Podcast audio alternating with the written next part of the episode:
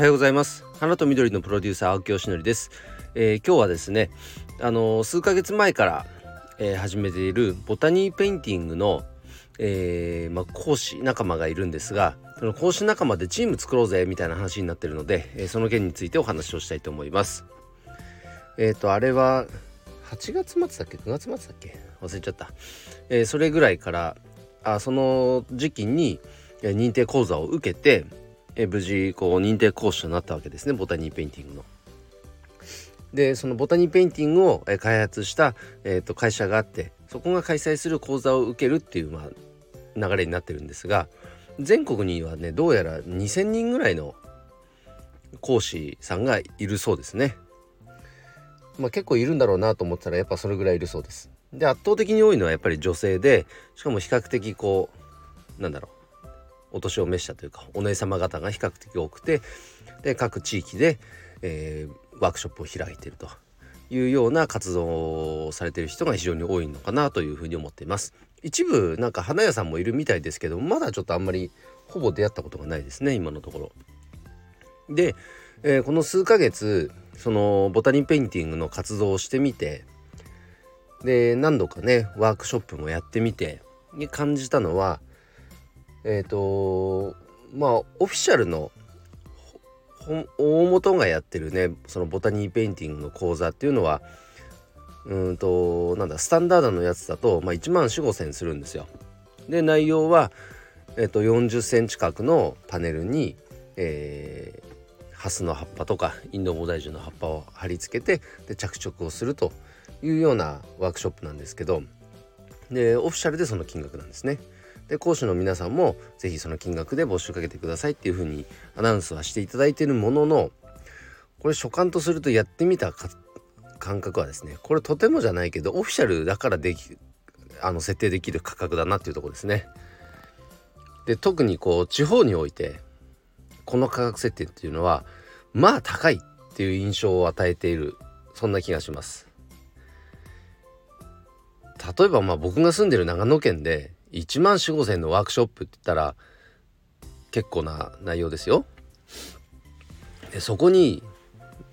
まあもちろん内容にもよりますけどもじゃあその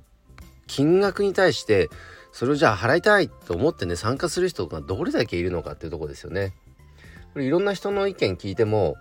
まあ、結構やっぱりその価格帯は厳しいよねという意見がまあ圧倒的に多いです。うん。まあそれはなんか僕も体感として感じてさてじゃあどうしようかなと考えてまずそれで着地してやってみたのがえっ、ー、と知り合いの飲食店さんのランチタイムを活用したえーと、ランチ付きのボタニーペインティングのワークショップですね。これをやってみました。でこれ自体は比較的反応良くて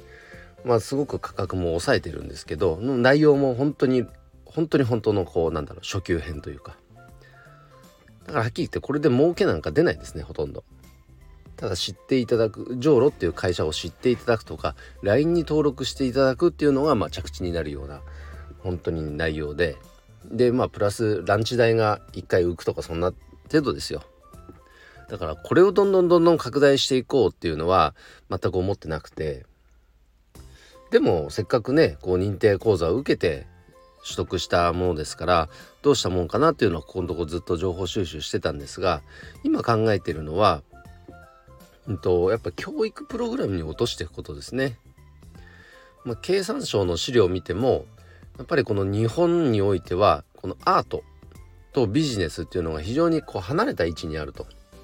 でもこのアートアーティストさんですねアーティストさんのこの思考っていうのはこの創造性をもう相当発揮している分野なので日本今日本に足りてないのはその創造性人材だというふうなことを歌っている資料があるんですね。でそのためにアートを活用しようと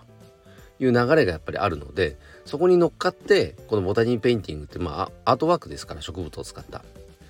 で他にもなんか例えば流木とかを使ってそのプログラムを作ってぱり企業に対してこの社員教育の一つとしてこのボタニーペインティングままたはこの植物を使ったアートワークっていうのを導入していけないかなっていうのを考えています。でただこういう領域になってくるととてもやっぱ一人でできることでもないし